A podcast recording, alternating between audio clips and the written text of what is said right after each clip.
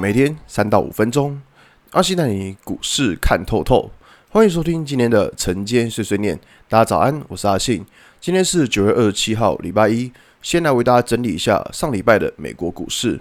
道琼指数上涨三十三点，涨幅零点一个百分点。Next 下跌四点五四点，跌幅零点零三个百分点。S&P 五百指数上涨零点七四点，涨幅零点一七个百分点。费城半导体指数下跌三点五三点，跌幅零点一个百分点。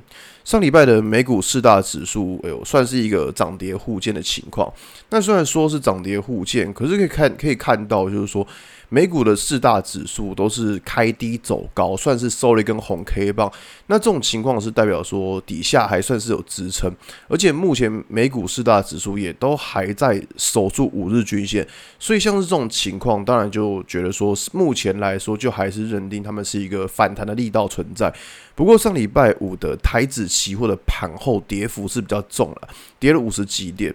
那我觉得说，在这个礼拜，这个礼拜最大的大事就是在江苏省停电这一块。因为我们知道，其实江苏省停电哦，对于台厂有什么影响？影响真的很大，因为那边有非常多的 PCB 厂。那我们知道，像 PCB，呃，比如说像大家比较熟悉的，像是什么台光电呐、然后或者是像铜箔基板的联茂、台耀等等，其实在那边都有设厂。那还有像是 ABF 载板、景硕、新兴、南电，其实在那边也有，或者像什么金像电，然后或者做车用 PCB 的晋鹏，然后这些也都有。所以说，其实影响范范围真的很大。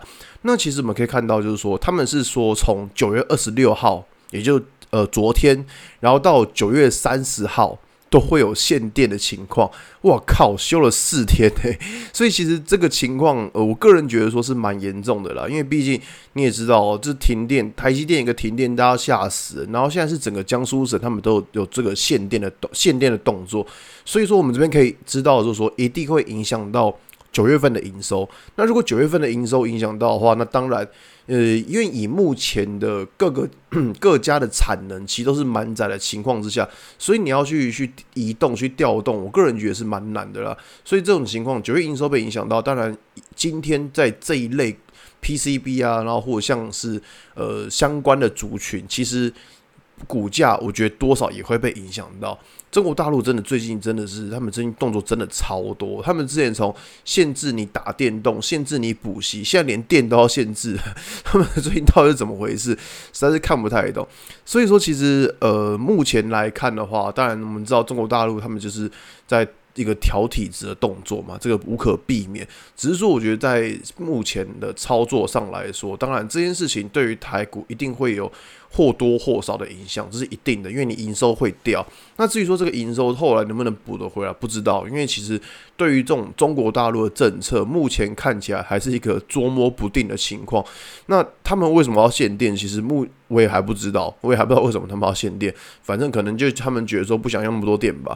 那只是说在这种情况来说啊，在今天的操作，对于这一类的族群，可能就稍微看一下，因为毕竟是一个利空族群，所以说在操作上，我还是会先避开这一类的族群呢。那如果说再回到整个盘面的结构来说的话，这个礼拜的大盘会比较要关注在于说是周线的扣底值这一块。我们知道周线的。MA 五的扣底值，这礼拜是扣高的。那除除了大盘之外，也可以发现说，很多股票在这个礼拜的周线 MA 五扣底值也是扣高。所以在这种情况来说的话，这个礼拜应该会不少个股都会遇到压力。那在遇到压力的情况之下，当然有两种选择，一个是去承受压力，承所谓的承受压力就是指说股价抗跌。那或者说逆势往上，这个当然是好的。那如果说在周线扣底值往上，股价顺势下跌的话，那这种情况就表示说，哦，是一个正常。那股价没有特别的强，所以当股价没有特别的强的情况之下，其实也比较不会想来操作这种股票。就是在这个礼拜会去观察说，当周线扣底值扣高，压力大的时候。有没有股票是可以逆势守住，或是逆势抗跌的？我觉得这是这个礼拜选股一个比较重要的关键。那只是说，在现在的操作上来说，其实可以看到，呃，除了刚刚讲的周线之外，在日线这一部分，日线的上面的均线也是重重的压力。所以说，在这边，如果你说要操作要追价的话，我个人是比较不建议的。我觉得说，在这个情况的话，股价在往上冲的过程当中，都会有拉回的机会，反而拉回的时候去等待股价没有回到均线附近有支撑，我觉得这是一个比较好的操作策略，好吧？那今天节目就到这边。